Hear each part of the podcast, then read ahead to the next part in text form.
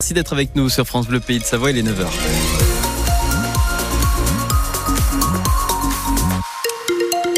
l'heure de faire un point sur l'actualité avec vous, Corentin Vahu. Bonjour Corentin. Euh, bonjour Cyril, bonjour à tous. Comment ça se passe sur les routes? A priori, ça se passe euh, plutôt bien. Ça ralentit tout de même toujours entre Silingy et la BAM de, de. Sinon, partout ailleurs, euh, pas grand chose à vous signaler. 0806 0010 10 si vous avez quelque chose à nous signaler concernant la, la route. Et côté météo?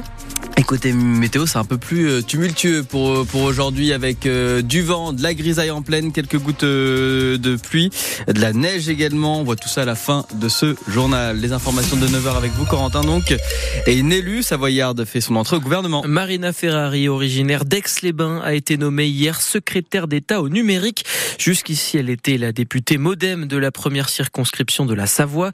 Elle fait partie de la vingtaine de ministres délégués et de secrétaires d'État nommés hier lors de l'acte 2 du remaniement, Tommy Cataneo. Oui, à 50 ans, la présidente du Modem en Savoie fait son entrée au gouvernement. L'exoise, dont l'oncle Gracien Ferrari a été maire et député, hérite du numérique et remplace son collègue centriste Jean-Noël Barrot, désormais chargé de l'Europe.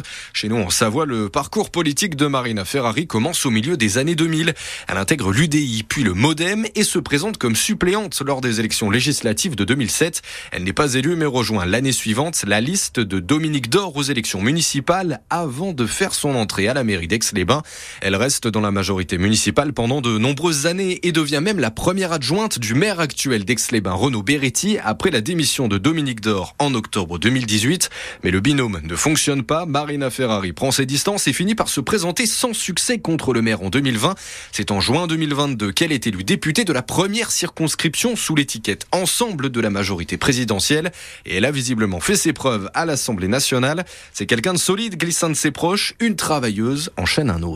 L'autre grosse annonce de ce remaniement, c'est le remplacement d'Amélie Oudéa Castera par Nicole Belloubet au ministère de l'Éducation. Elle avait été, on le rappelle, ministre de la Justice entre 2017 et 2020. Et Nicole Belloubet aura notamment la charge du dossier de l'uniforme à l'école. En Auvergne-Rhône-Alpes, une expérimentation doit commencer dès septembre prochain dans cinq lycées, mais on ne connaît pas encore la liste des établissements et certains ont fait volte-face. C'est le cas du lycée professionnel La Cardinière à Chambéry qui a renoncé au projet après avoir consulté les élèves et les profs. Mélanie Tournadre. Un vrai soulagement pour Louane et Camilla, élèves de seconde. Oui, on est content. Je les trouvais pas très jolis. Savoir qu'ils allaient nous obliger euh, à porter un uniforme, c'était assez dur. Gaëtan, en terminale bac pro vente, tient aussi à choisir lui-même ses fringues. C'est un peu la seule euh, liberté qu'on a justement. Il y en a qui s'expriment par rapport à leur style vestimentaire. Et c'est ce qui ressort du sondage mis en place par la direction. La grande majorité des élèves du lycée ne veulent pas de l'uniforme de la région. Le proviseur de la Cardinière, Sylvain Place. Globalement, eux, ce qu'ils souhaitent, c'est affirmer une identité personnelle par rapport à quelque chose qui, du coup, nierait leur personne. Autre problème pour les internes, comme Louis et Tia, le kit est insuffisant. Trois polos. On ne pourra pas les laver, donc c'est pas pratique, pas spécialement hygiénique. Stéphanie, éducatrice, intervient au lycée chambérien. Ça engendre pas de l'équité. C'est pas en leur imposant un vêtement qu'on changera le fond du problème. Du côté des enseignants, c'est plutôt moitié pour cet uniforme, moitié contre, d'où la décision de Sylvain Place. Là, on était sur une expérimentation, donc il fallait partir ensemble. Et là, c'était trop partagé. Du côté du personnel, en revanche, surveillants, CPE ou encore AESH, la plupart étaient pour. Quelques élèves disent aussi regretter cette décision. Ils se voyaient bien en septembre prochain dans l'uniforme bleu marine. Et tout à l'heure à 7 45 notre invité était Xavier Salin, directeur du seul établissement euh, des Pays de Savoie où on porte l'uniforme. C'est à Abondance. Selon lui, l'uniforme permet de lisser un peu les différences sociales. Son interview est à retrouver sur francebleu.fr. Un petit miracle hier dans le ciel de Montmélian. Un petit avion de tourisme et un hélicoptère avec six passagers se sont heurtés en plein vol et pourtant il n'y a eu aucune victime. L'hélicoptère a pu atterrir dans un champ de Saint-Jean-de-la-Porte. Sur l'autre appareil, une partie de l'aile a été découpée mais le le pilote a malgré tout réussi à se poser à l'aérodrome d'Albertville. Une enquête a été ouverte pour déterminer les circonstances de cet accident. 9h04 sur France Bleu Pays de Savoie. Les biathlètes françaises jouent les chercheuses d'or en Tchéquie à Nové Mesto aujourd'hui. C'est l'heure de la toute première épreuve individuelle des mondiaux.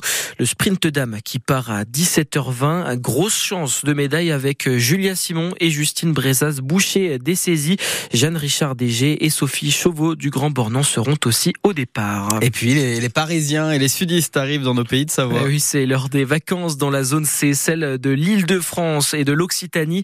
Et du côté des professionnels de la montagne, on est dans les starting blocks. En haute Tarentaise, aux Arcs, les vacances de février restent le pic de fréquentation de l'année. Du côté de l'école du ski français d'Arc 1600, on les prépare depuis le mois d'octobre, explique le directeur Pascal Board. C'est le moment clé de la saison, c'est le moment fort de la saison. En termes de clientèle, de chiffre d'affaires, c'est à peu près les trois quarts de la saison. Et nous, en fait, on a 150 moniteurs. Donc, ils sont répartis entre le Club Méditerranée, un bâtiment qui est en dessous qui s'appelle le Ridge, la station d'Arc 1600. On répartit tous ces moniteurs entre les cours collectifs et les leçons privées. Ça vous explique pourquoi on commence à planifier ça au mois d'octobre, novembre. C'est le moment intense de la saison. C'est le moment où les gens sont préparés à travailler à partir de tôt le matin jusqu'à tard le soir. Donc oui, physiquement, euh, c'est quand même de l'énergie, tout ça. Et qui dit vacances à Paris dit embouteillage en Savoie. Ça commence dès ce soir.